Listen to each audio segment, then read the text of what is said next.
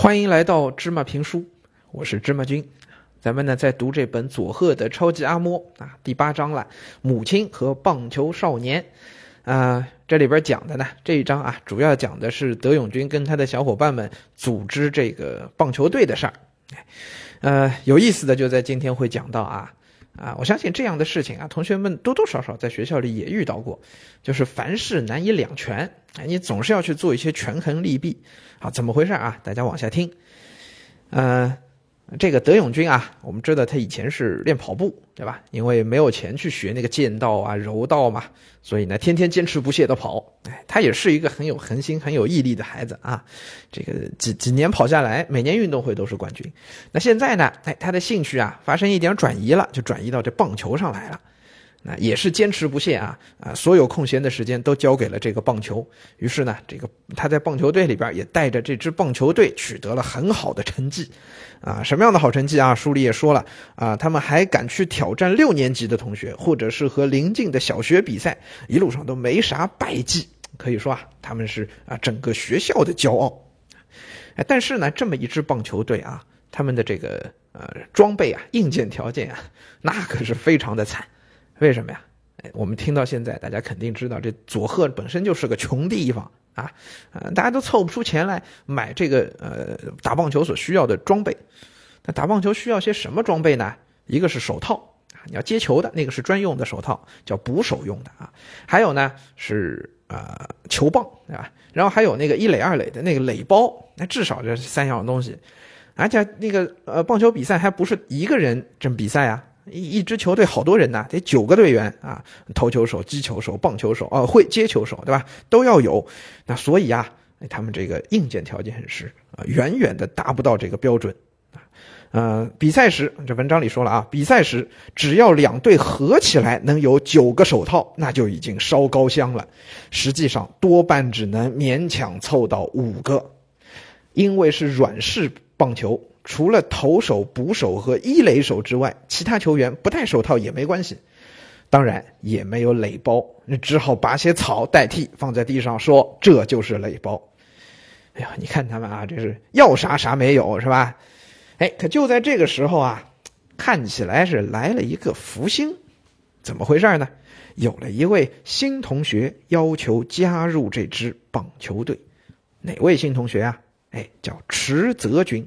一心想要加入球队，那当然同学们一起，哎，挺好玩的，对吧？咱们这儿还多了一位同学，这位同学啊，情况特别，他要加入进来的时候，文章里说了一段啊，池泽君带着崭新的球棒和手套，哎呀，看得大家是羡慕不已，赞叹不已啊。他说：“我想当捕手。”说着，从崭新的运动袋里拿出全套的捕手手套和面罩。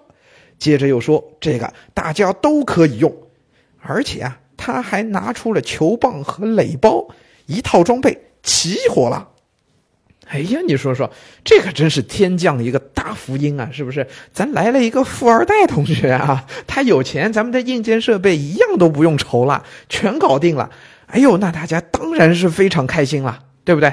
我相信同学们设身处地想一想啊，咱们在学校里要玩个什么东西啊？玩个 iPad 是吧？想打点玩玩点游戏，大家都苦于没有好的设备啊。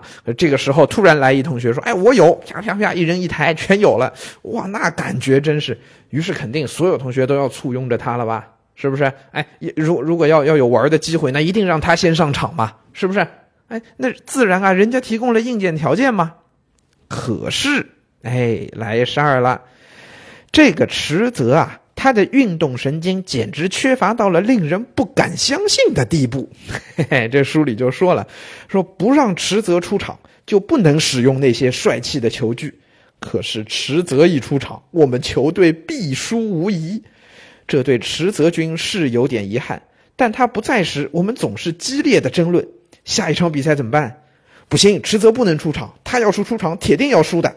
那既然这样，咱们就不用垒包了。哎呀，不行不行，对方球队也期待要用这个新垒包啊！大家看看啊，这个，所以我说万事都没法两全，是不是？你说来一个同学，好不容易带来了这么多装备，大家都觉得很开心，可是，哎呦，这球打的实在是太烂，不能让他上场啊！哎，同学们自己在学校里有没有遇到过这种情况啊？反正芝麻君小的时候是遇到过，跟同学打篮球，对吧？咱们都是用那个破的，都感觉要要破了皮的那种篮球。